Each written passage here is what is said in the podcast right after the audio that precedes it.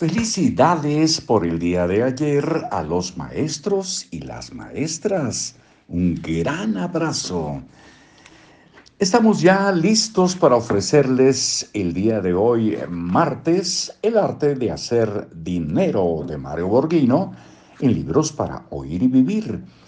Les habla Marcos Alfredo Coronado y nos vamos con consejos para el próximo lunes tenga muy claro que sus activos le producen riqueza y sus tarjetas pobreza.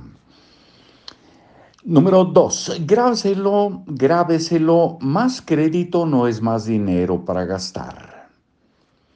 Tres, haga un inventario de sus malos hábitos financieros y modifíquelos. Cuatro, ahorre, pero no le tenga miedo a invertir. 5. Si ahorra y no invierte, será cada día más pobre. 6. Defina cuántos años necesita para acumular el dinero que quiere para su retiro.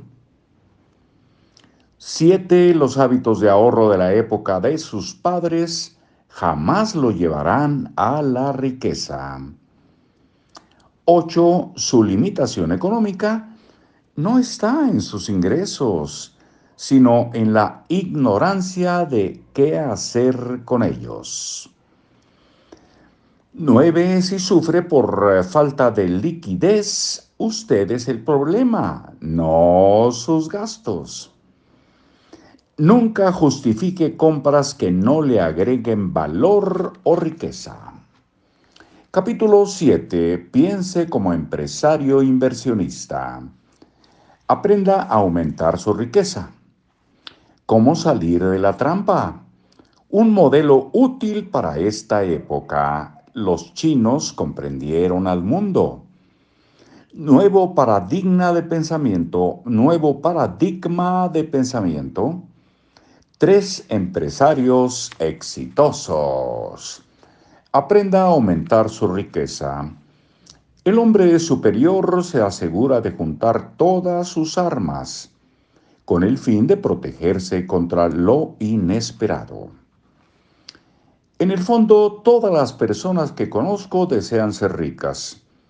El problema es que la mayoría piensa en su trabajo como la actividad que le permitirá generar su riqueza.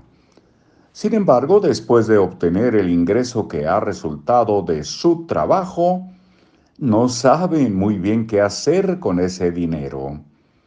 Algunos, por la naturaleza de su negocio o profesión, ganan mega sueldos o mega ingresos. Pero la cantidad de dinero que reciben no resuelve el problema, el problema de fondo. Unos luchan por ganar más y otros por salir de la pobreza.